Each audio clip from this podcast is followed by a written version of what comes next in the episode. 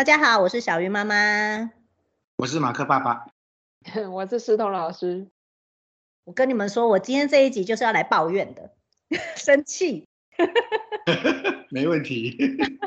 平常都是说我家小孩多棒多棒多天使，我今天就是要好好的来抱怨这件事情，真的是很困扰我。我们家姐姐有一天回家，她就很难过。你知道兰姐就是那种双鱼座，然后多愁善感的人，她回来就非常难过，就是眼泪在眼眶里面打转。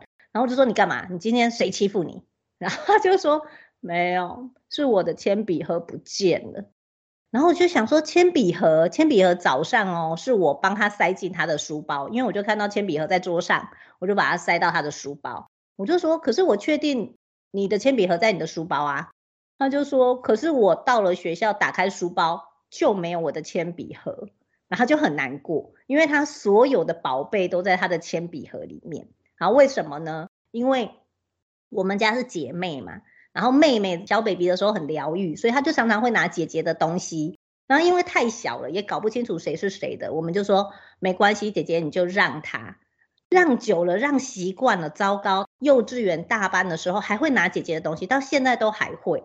所以我们就最近就买了一个书桌，然后就分配抽屉，说这个抽屉就是姐姐的，只要所有东西放在那个抽屉，那就是属于姐姐的，你就不可以拿。就这样子区分了他们两个东西，以前是没有区分的哦。以前只要姐姐跑来说：“妈妈，妹妹拿我的东西”，我就会跟她说：“没有，这个妈妈买来就是给你们的，并没有说是你的、她的要共享。”好，可是从今天开始，这个抽屉里的东西就是你的了。妹妹如果拿，她就是不对。从此以后，她的是不是心爱的东西就放在那个抽屉？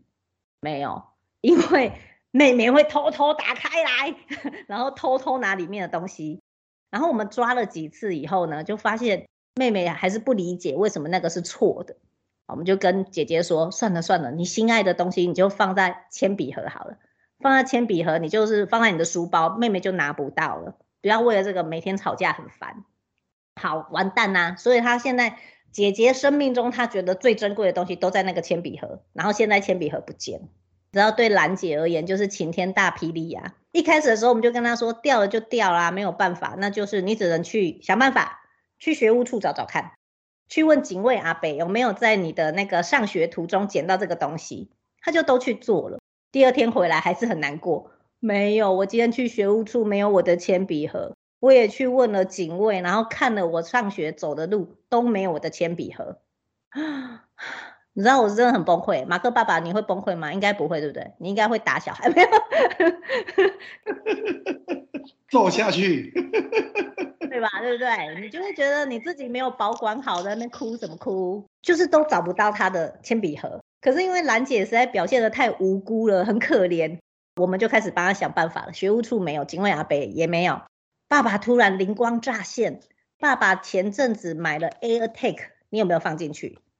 兰姐就说有哎、欸，我有把你的你给我的 AirTag 放进去。你知道 AirTag 是什么吗？思彤老师不知道，就是如果你的东西不见了，它可以追踪，用你的手机 App 可以追踪那个东西在哪里，它会哔哔叫。哇，厉害吧？因为爸爸我也要买，对，团购吧哈。防疫期间那一段时间，我们实在很很忙很乱，所以我们常常在找钱包，要去看医生找不到健保卡。就都在一个包包里面嘛，所以爸爸觉得好烦哦，所以呢，他就买了 AirTag 给我，还有给爸爸本人。然后因为有多的嘛，他一次买好几个，他就分了一个给兰姐，兰姐就哎非常好，把它放到他的铅笔盒里面。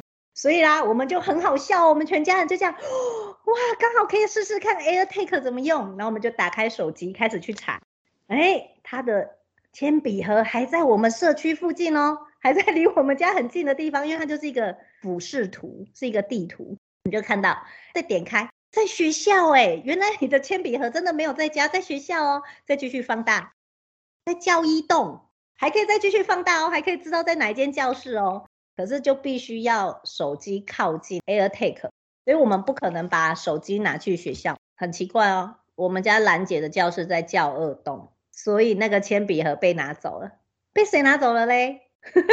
妹妹答对了，妹妹的教室就在教一栋。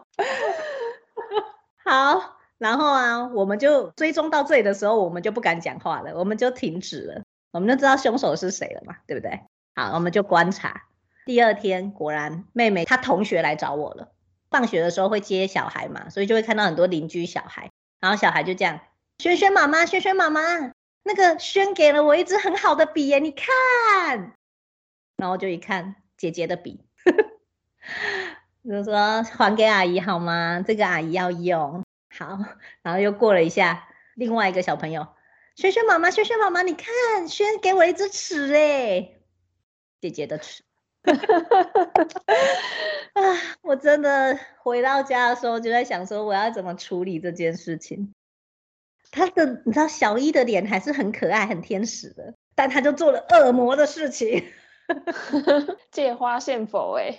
对，然后我的满脑子就很纠结，想说我等一下到底是该开扁他，还是应该要把他叫来好好的讲道理的时候，电话来了，小一的班导打来了，这么刚好。就是这么刚好，老师打来说：“轩轩妈妈，你知道吗？就是坐在他旁边的朋友说，他有一个猫猫的小东西不见了，好巧哦，就在他的抽屉找到了。”这家伙，我一整个大崩溃，我就抓到老师了，就跟老师讲了刚才那个 AirTag 的事情，然后老师就叫：“ 哦，AirTag 到底去哪里买啊？” 跟你反应一样，我也好想买一个。乱入，要很多个，手机上贴一个，钱包贴一个。那是一颗，不能用贴的，那要放的。当然啦，我就咨询老师，老师我可以揍下去吗？我真的揍他，这就是偷窃啊！然后老师就说：“妈妈没有啦，就是小医生嘛，他们现在物权的观念还在发展，所以难免会发生这些事情，让我们来多观察。”唉，马克爸爸，这个有什么想法？有曾经因为这样开扁过小孩吗？我们家是去全人社拿东西啦，好可怕，这更惨。的过程是有一天，哥哥跟弟弟，我们不能讲是哪一个人，某一个人哈，要保护当事者哈。家里面突然多了两颗健达出奇蛋，爸爸眼睛很好，就说这谁的？这个小孩子就是说，哦，我同学给我的。我说你同学怎么给你的？哦，我在全社门口遇到他，会遇到同学，而且同学还会给你健达出奇蛋。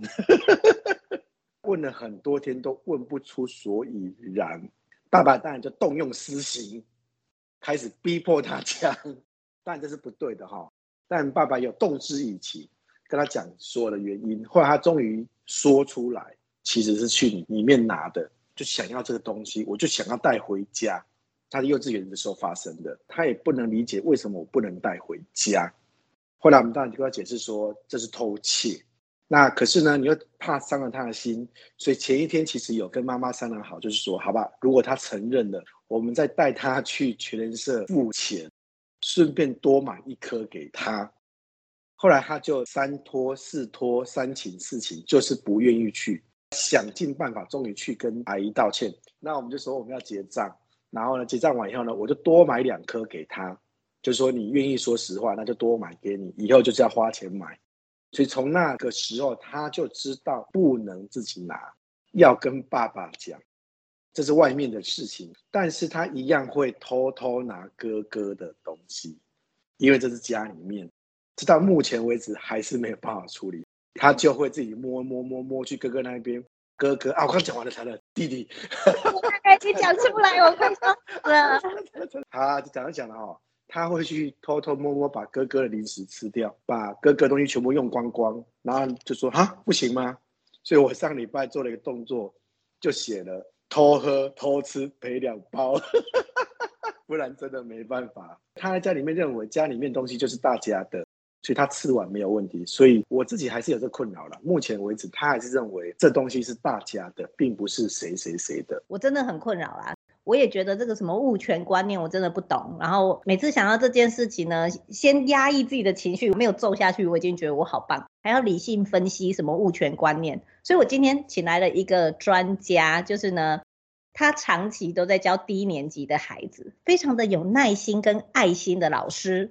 那我们今天要欢迎那个 Sophia 老师。大家好，我是 Sophia 老师。一直在低年级被小孩气到爆炸。你们在讲的时候，我也好想要分享那个 AirTag 的事情哦。你也买了吗？哦，我没有买，但是我也是因为小孩他遗失了这个东西，我才知道，就在我们班的失物招领区那里。然后我就想说，奇怪，我怎么手机刚好拿过去就发出了哔哔哔的声音？可是这不是我的手机，怎么会有哔哔哔的声音？然后我就把那个失物招领区一直翻开，然后诶想说奇怪，怎么没有？但是里面有一个很像磁铁的东西，我就把那个拿起来，然后就转过来看，哎，竟然是一个 AirTag 哎，然后不知道是哪个小孩掉了，竟然都没有把它带回去。然后我就问小孩，没有一个人知道这是他的。然后又在我们教室又在放了一个礼拜。然后我就问家长说：“哎，有没有人遗失？”然后终于有一个妈妈说：“应该是他小孩掉的，因为他们一直在搜寻那个东西，就就是在学校，但是他小孩都不知道有这个东西，然后也不知道 那个东西长什么样子。对，所以如果真的要让小孩使用这个的话，可能要让小孩知道他有这个东西在书包，然后他长得什么样子，不然就会一直摆在那边，我们都不知道。”所以它也是珍贵的东西吗？需要放一个 AirTag 在那里？呃，妈妈是想要知道小孩目前在哪里，可能看那个交通车移动，然后快要到公司的时候，妈妈就会提前下去接他，这样。对，所以我听懂了，是 是放在小孩身上，所以小孩把它丢出来了。哎、欸，不是，他是放在书包里面。遗失品。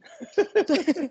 是放他书包里面，然后他可能书包倾倒的时候，然后他就掉出来了，然后小孩就会说：“哎，这不知道谁的，就把它拿去放到前面。”对，所以我们就一直那个不知道谁的东西摆在那边很久。没有，应该是那个小孩很诚实，他想说：“嗯，这个不是我的，应该是不小心放到我书包，然后就把它拿。”对，对，但妈妈对他很气。我们曾经有一个小孩，他就很喜欢别人的东西，然后他有一天就去拿了别人的小米手环。然后他就戴在自己的手上，他还在上面用铅笔写上自己的名字。然后就有一个同学问他说：“哎，你怎么会有小米手环？”他就告诉那个同学：“这是我妈妈买给我的。”然后他说：“可是你的手环跟我不见得好像。”然后那个人就跟他说：“可是我后面有写名字。”然后就看到很粗糙的铅笔名字。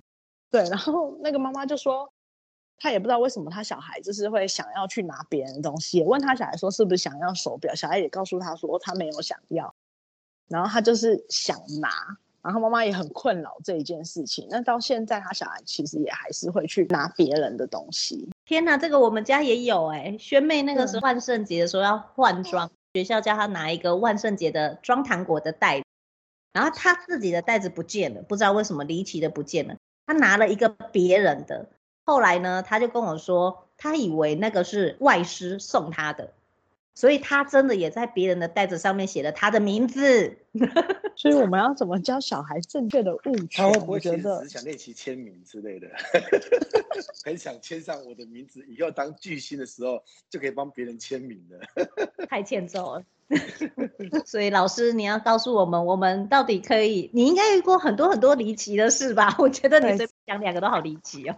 其实我最讨厌就是这一件事哦。还有一个，这个我觉得很经典，也很符合兰姐跟兰妹的事情，就是有一个妹妹，她就拿了同学的手环送给别班的小朋友，然后别班小朋友有一天就在游泳课遇到了遗失手环的小女孩，跟她说：“你看，我的好朋友送我的手环。”一看那个手环的小孩就想：“这不是我不见的手环吗？还长得一样哎。”然后就问他说：“谁送你的？”然后那个小孩就告诉他说：“哦，谁谁谁送我的。”然后我们就问那个小孩说：“哎，你怎么有那一条手环？”他说：“哦，这个是我姐姐她不要的手环送给我的，所以他就把它送给同学。”对，然后就是姐姐的。然后妈妈就很生气，她怎么可以去拿别人的东西，告诉同学说这个是我姐姐不要的，我就把它送给你这样。所以我觉得除了物权，什么东西是谁的之外，所有权。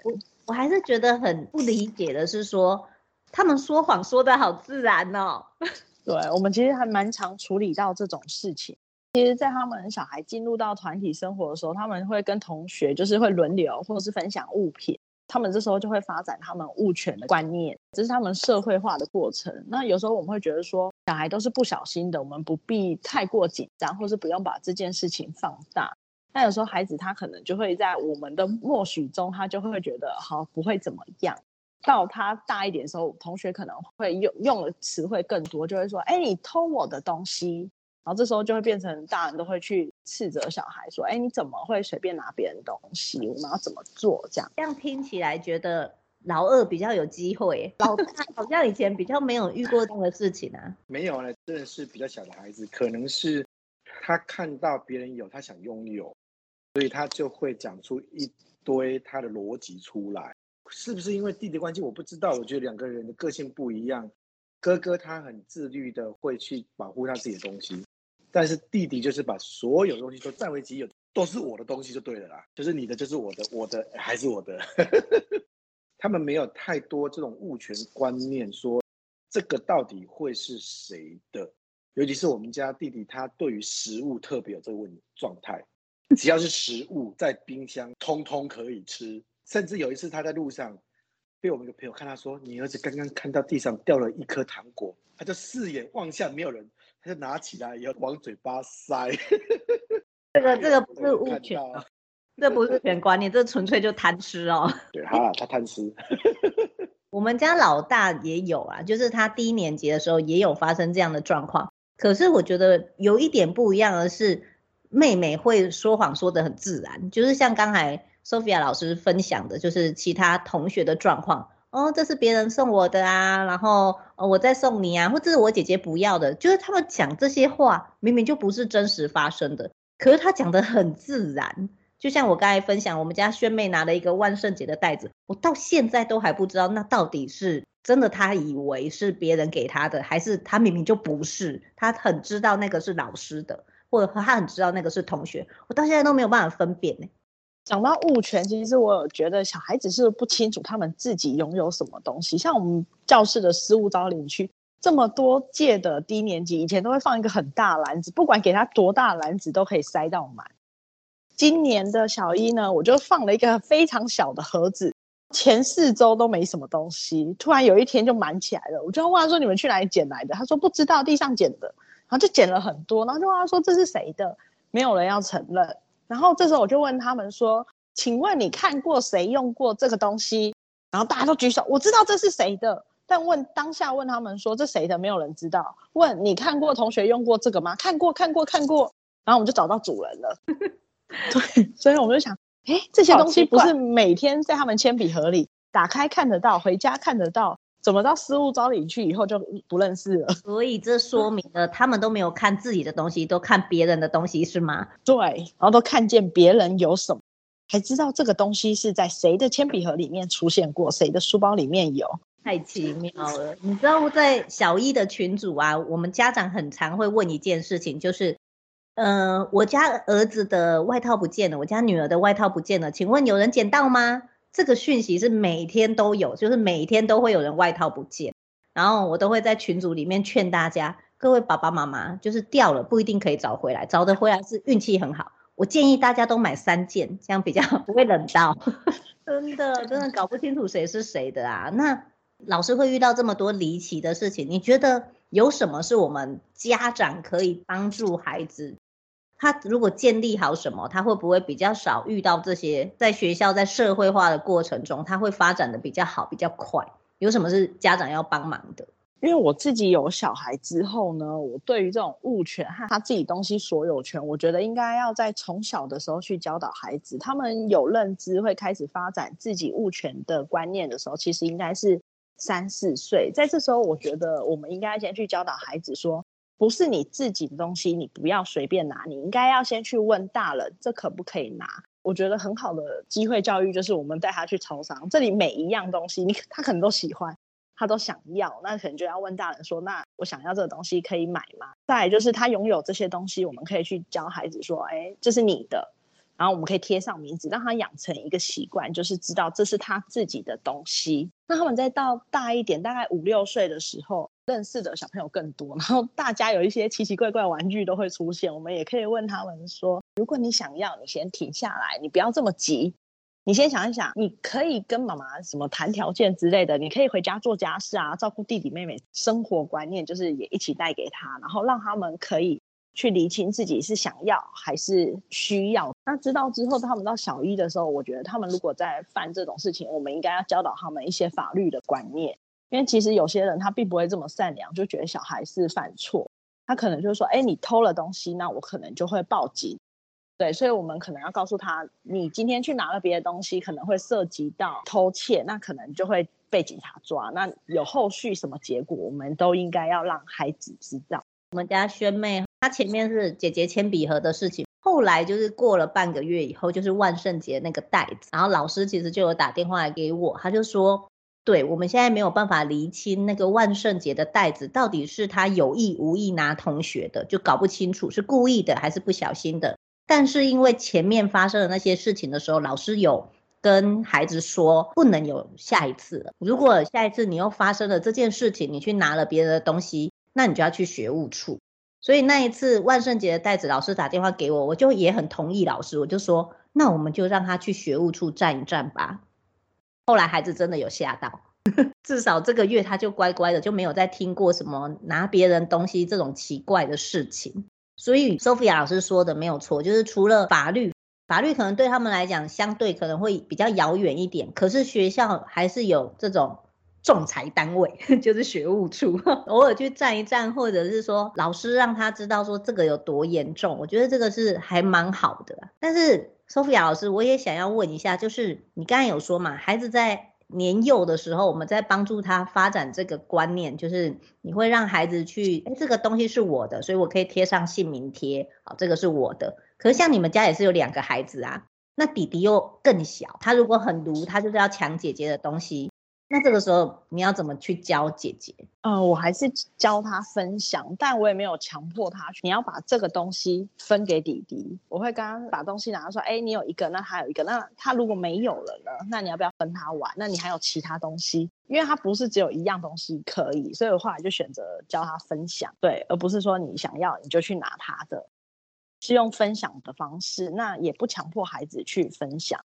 那如果弟弟他想要这个东西的话，那我就会教他说：“那你要先去问姐姐，说我可以玩你的玩具吗？如果别人不喜欢玩，那你赶快你去找一个你的玩具拿去跟姐姐交换。你不可以用抢，不是分享就是交换，避免他们会去跟兄弟姐妹之间，他们也会去抢我，互相分享。我分享你这个，你你也分享什么给我？对对对。因为有时候爸妈会觉得很气啊，就是说都说了，然后孩子有时候就是。他就是会控制不住，你问他说为什么这样，他就说我忍不住，我就是忍不住。那这时候就会很困扰。可是他就时常会跟你说，我就是忍不住，或者是会跟你说，我也不知道为什么我会这样做。如果小朋友真的偷拿别人东西的时候，爸爸妈妈生气是一定要的。对，那其实一开始我们应该要去让孩子知道他自己的错误在哪里。因为其实在这个时候呢，我们可能会很生气，那我们自己的情绪可能会用比较多负面的词汇，可能我们还是要适时的表达我们的生气。那生气之后呢，我们就要让孩子去思考说，如果今天拿了这个东西，那别人如果去报警了，你会有什么样的后果？用这样子的后果去修正和指导他的行为。再来就是我们要慢慢看到他的亮点，就是他可能他们并不是每一次都想要拿别人的东西。那我们就可以问他说：“你大部分都不会去拿，为什么你现在会突然想要去拿这个东西？”那小孩他就会重新再去想自己：“哎，我好像真的平常都不会去拿，我那时候是不是需要而已？所以我才去动手拿别人的东西。”那就会让孩子有对自己有一个新的察觉，他会知道说：“哦，我不是一天到晚拿别人东西的坏小孩。”就是让孩子看到自己的亮点。那可能对我们来说，哦，这只是问话而已，但是对孩子来说，他可能无形间也会受到爸妈的肯定。我不是每一次都去拿别人东西，我没有很坏。那个马克爸爸还说，他让那时候弟弟又让他再买了两颗。我觉得在他承认自己错误之后，给他一个鼓励，就是说你做这件事情很棒。那你如果真的想要什么，我们也可以买给你。那我们也可以去满足孩子的要求。那我们可以用一些好表现去跟孩子兑换，让孩子可以从正向的行为里面去得到自己想要的东西。老师提供了很多很具体的方法。那今天为了要录这一集啊，我就去回忆了一下以前兰姐在低年级的时候的，她有没有这样的行为？当然是有嘛，只是她没有像妹妹这么夸张。然后我就重新又找了兰姐来问她，我说：“哎，你一年级的时候啊，拿了老师哦，因为老师那时候不知道在教什么观念，英文课的时候，老师拿了一个十元硬币，然后兰姐就把它拿回家了。”然后老师有发现，所以我也是接到了老师的电话，然后老师就说奇怪了，他为什么有这样的行为？我那时候也是很不理解啊，因为我们家其实很多角落都可以找到十元硬币，根本就对他而言是没有什么诱因的。但他当下就拿回来了。事情已经过了几年，我就最近又把兰姐抓回来，我就问他说：“哎，你还记得这件事情吗？你当初为什么要拿那个十块钱呢？”他就这样啊，我有吗？我有拿过别人的东西吗？不是我吧，妈妈，你是不是记错了？你才记错嘞！打死不承认。这些人怎么可能？怎么可能是我？这对他来讲没有印象点。他那才十块钱，然后可能也不是有意这么做，就是可能就是像老师刚才讲的，一时可能受到了什么引诱或新奇，他就把它拿走了。可能玩一玩，他又想放回去，但也没有机会了。不知道，不可考，他自己都不记得。哎，我觉得老师的东西其实都很看起来很诱人，不管是老师拿什么。哎，你记得我们发生过一件事，就是有一个小孩，他好像被爸爸拖着进来，就是不是他上课的时候，交出一支笔在柜台，那个笔就是我们画画用的那个黑色的奇异笔，放到柜台，然后就开始哭。我们想说你怎么了？结果爸爸说他其实把那支笔拿回家了，因为老师的笔在画室的笔颜料这些东西真的每个都好吸引人呢，就觉得家里没有不能用，虽然是一支奇异笔而已，但是老师那个时候的失误是。奇异笔外面会有一个封膜，每一支笔都有。那老师只是把它拿出来，然后就直接插在笔筒里。老师也没有把膜拆掉，所以一看就知道是全新的。所以小朋友就心里更更痒、更难受，他就忍不住就带了一支回家，而且他还藏在画画衣里面。所以爸爸妈妈一捡到那支笔，就知道这是谁的啊，所以就抓他过来，然后道歉，然后说那那支我偷了那支笔。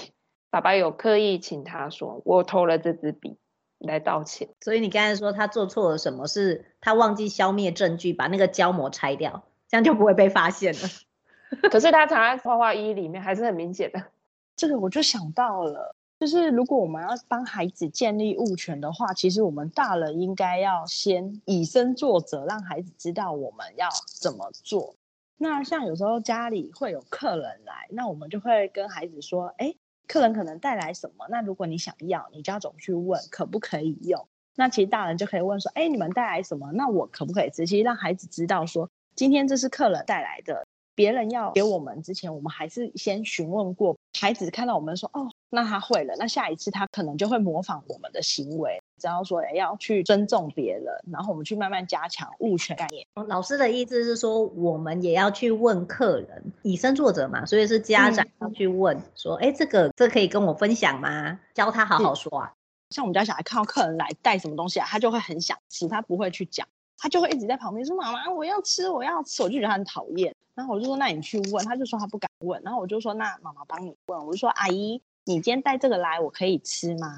那有时候我觉得夫妻之间可能在一些物品上的借用，我们可能就随口问说：“哎，你的那个什么可以借我吗？”那小孩可能就听到说：“哦，原来爸爸妈妈之间他们的东西也是他们自己的。那想要用的时候，爸爸妈妈也会问过对方，不会看到就把它拿走。那这时候小孩可能心里就会有个底，那个东西是谁的，我要用我就要告诉他。哦，所以这需要练习，就表示说对老公的东西不能太霸道。好，我对。演给小孩看，哇，这个挑战很大。这个为了这个目的，我可以。对，然后再来就是，其实像刚刚爸爸有说，他用社会上的例子来告诉孩子。那其实有时候再小一点，我们可以用故事去引导，借由故事的意思，然后亲子讨论，去加强对于物权的概念。对，所以说这个概念其实真的就是要从小慢慢建立，而且是从很多小事情上面慢慢去建立。对，他其实看起来好像真的没什么，但是他如果真的习惯了，会变成他顺手的一个不好的行为。对，那他们小时候有一些正确的物权观念，其实，在人际间，他们就会减少在团体的挫折，还有人际关系。我们可以利用物权来建立自己的信心，然后我们就学会独立。好，老师，我要问一个问题，像这样物权观念比较不清楚的。你会觉得是特定的某些孩子，他物权观念比较没有，还是小医生他就是普遍都没有这个观念？我自己觉得男生比较没有物权观念，女生很仔细，她每一支笔都会贴上名字，东西呢会放得很整齐。那个东西只要被移动了，他就会发现说谁动我的抽屉，谁开我的铅笔盒。那我说你怎么知道？他说我不是这样放的。小女生对于小细节非常的仔细，但是男生好像无所谓。我们班下有一个小男孩，每天放学地上都是一堆色铅笔。有一天我就问他说：“为什么你每天色铅笔掉你都没发现？”他说：“没有，我的色铅笔都是满。”然后他隔壁那个人就跟他说：“你拿到我的色铅笔了。”然后我就说：“那你去把你色铅笔找出来。”他最后他只找到他的盒子，所以他每天用的都是他隔壁那个人，他隔壁也没发现。两个男生所以这同学叫做借 物少年哦，完全都借别人的物品哦。对，他可能都一直以为，因为隔壁那个人他还有他妈妈还有帮他准备一盒色铅笔，所以他没有发现他的色铅笔见。今天经过 Sophia 老师这样分享啊，我自我检讨了一番，原来那个物权观念是要慢慢建立的。所以呢，如果我们家的孩子发生了这些，就是让你拳头忍不住硬起来的事情的时候呢，哎，我们先忍下来，因为是错在我们啊，大人没有好好的引导。可能这个事情在三岁的时候、四岁的时候就要慢慢建立，可是这些小事我们忽略了。所以他进入了小学以后，因为我觉得小学很特别，他会开始大量的发生这些事情，是因为他们有书包，他们有自己的铅笔盒。在幼稚园的时候，这些都不会有啊，书包里面就只有妈妈放的东西，不会有铅笔盒，不会有我的、你的、他的。到了小学才会大量的发生了这些事情。好，所以马克爸爸，我们一起共勉之，这个拳头呢不能硬。那我们现在都不打小孩了哈，小孩子会越来越听话了哈。不能乱打，这我不会剪掉哦，东东西西要听哦。对，东东西西会说：“爸爸已经很久没打我。” 你知道为什么爸爸很久没打你们吗？他没有在澎湖啊。没有，爸爸觉得他们长大了，不能用打的了。长大以前是讲不听，对，但是越大是不能打，因为他他们真的自尊心越来越重，真的不能打了。讲到那个上面写名字，我就想到我们班小孩每次动作很慢，然后到他吃点心的时候，我就跟他说：“你动作也太慢了。”他就说：“那我可不可以先吃？”我说：“你为什么要先吃？我怕等一下没有拿到点心。”我说：“不会啊，这里全班的量够。”他说：“不行，会被别人偷走，然后拿拿两个。”我说：“好，那你就去拿一个出来，我在上面写号码，放在我桌子前面，然后这样里面没有人会偷吃你的。”然后他就会看着我把他点心上面写着他的号码，之后他才安心的回去收东西。然后也因为我写了，他给我从四点半收到四点五十分，我们班都快来不及搭交通车了，气死！放心，不会有人偷拿他东西，之后就更慢了。这些吃货小孩也太可爱了吧！好，我们这一集呢，就是聊物权观念。那就是我们，我觉得还是要耐心让孩子慢慢的发展啊。像我们家兰姐虽然发生过，你看她长大，她根本就不记得。然后现在我也不可能会 因为这些事情而动怒，因为她都不会发生。她已经发展的很好，她非常的知道什么东西是她的，什么东西不是她的。然后我们就耐心的陪小孩走过这一段喽。对，我们要用温柔而坚定的态度。藏住自己的拳头，对，坚定不要拳头硬，对，内心坚硬就好了。再来十次我也不怕。哦，这对很重要。对，我们要让孩子能够当自己的主人，不管是什么物品，我们都要让他们知道这是自己，不要再去拿别人的了，我们很困扰。大家都很困扰，大人很困扰。好，今天谢谢 Sophia 老师，谢谢你抽空来，谢谢，谢谢，谢谢大家。